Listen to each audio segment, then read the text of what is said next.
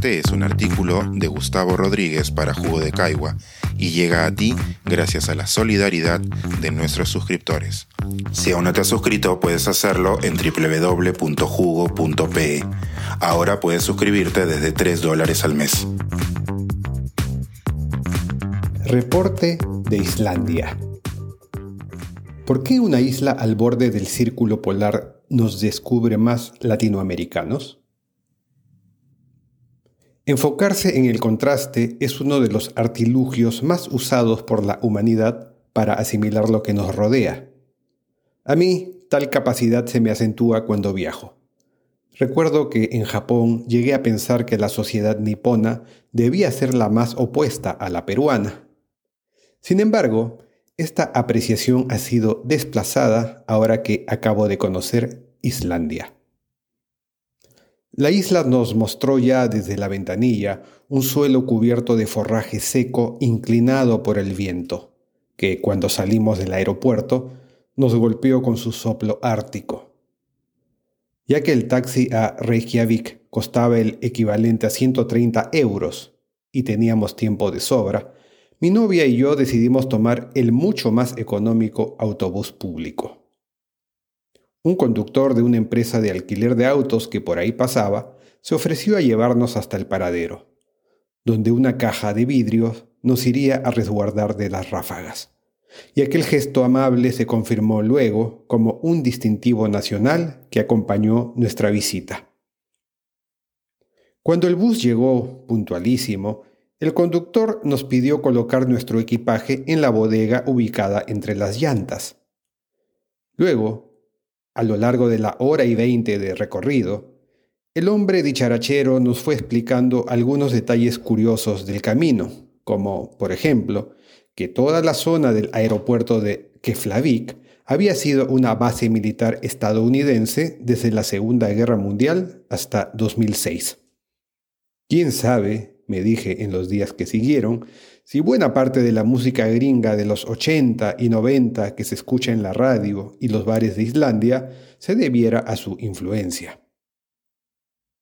Una vez que nos tocó bajar en el centro de Reykjavik, le pedí al conductor que abriera la escotilla para sacar nuestras maletas y, sonriendo, nos indicó que procediéramos nomás, que la puerta del depósito no tenía pestillo. ¿Por qué los islandeses parecían siempre relajados, dispuestos a bromear y a no hacerse problemas? Pronto lo resolveríamos. En Islandia existe una particularidad que también he visto en otra isla considerada exótica.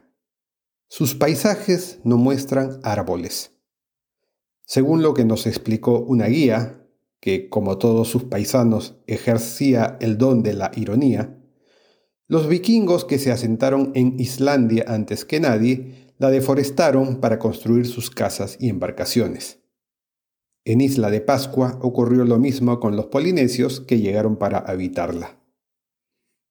Parece que hacia el siglo X los clanes en Islandia vivían en conflicto constante, y sabiendo que de continuar así la tranquilidad siempre les sería esquiva, sus representantes decidieron reunirse una vez al año en Thingvellir, el mismo lugar apartado en el que hoy funciona el que es considerado el Parlamento en funciones más antiguo del mundo, justo sobre la costura entre las placas tectónicas de Europa y Norteamérica. Fue curioso notar que en esa y otras llanuras cubiertas de musgo y azotadas por el viento, no dejara de haber tomas de corriente para los modernísimos autos eléctricos que abundan en el país. ¿Cómo así un pedazo de tierra emergido del mar por violencia volcánica podía otorgarle esa prosperidad a sus habitantes? La pregunta resuena más cuando se es un latinoamericano que ha crecido escuchando la letanía sobre nuestras riquezas naturales, y la respuesta también se ensaya de acuerdo al contraste. Es probable que la infinidad de recursos que tenemos en Latinoamérica sean un lastre maravilloso. Allí donde cae una semilla y aparecen diez papayas, la sobrevivencia no depende tanto de ponerse de acuerdo. Islandia no ostenta nuestra riqueza, aunque sí tiene pesca, algo de ganadería y en sus entrañas palpitan grandes concentraciones geotérmicas. Cuando sus líderes se propusieron convertir esa enorme fuente de vapores en energía renovable, todos salieron victoriosos. Hasta el asfalto de sus pueblos se calienta en invierno gracias a ella. Aún así, los islandeses suelen burlarse de la mayoría de sus políticos.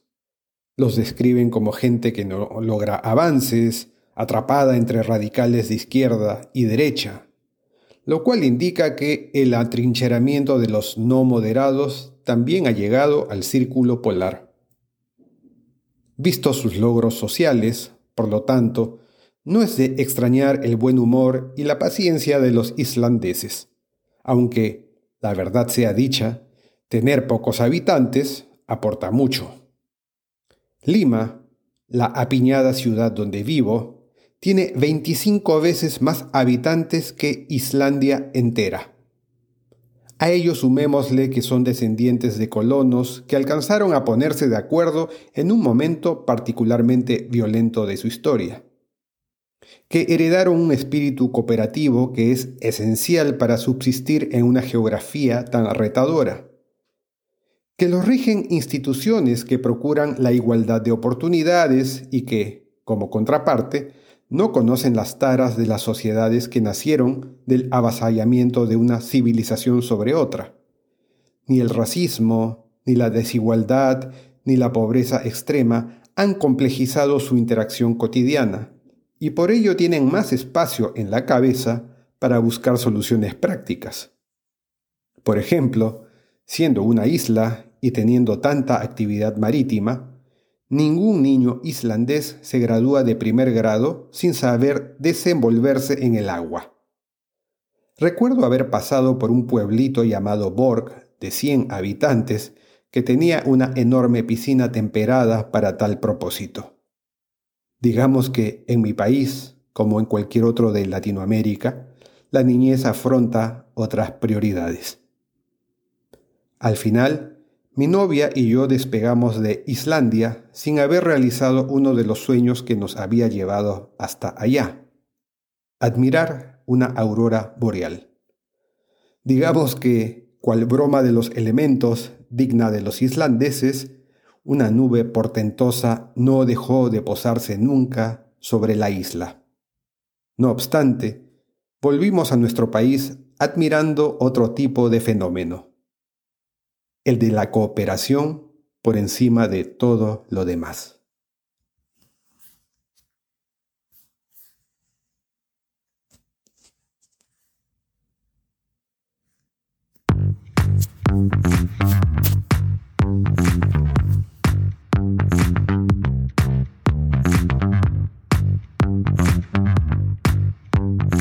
Suscríbete a Jugo y espía en vivo cómo se tramó este artículo. Nuestros suscriptores pueden entrar por Zoom a nuestras nutritivas y divertidas reuniones editoriales. Suscríbete en www.jugo.pe.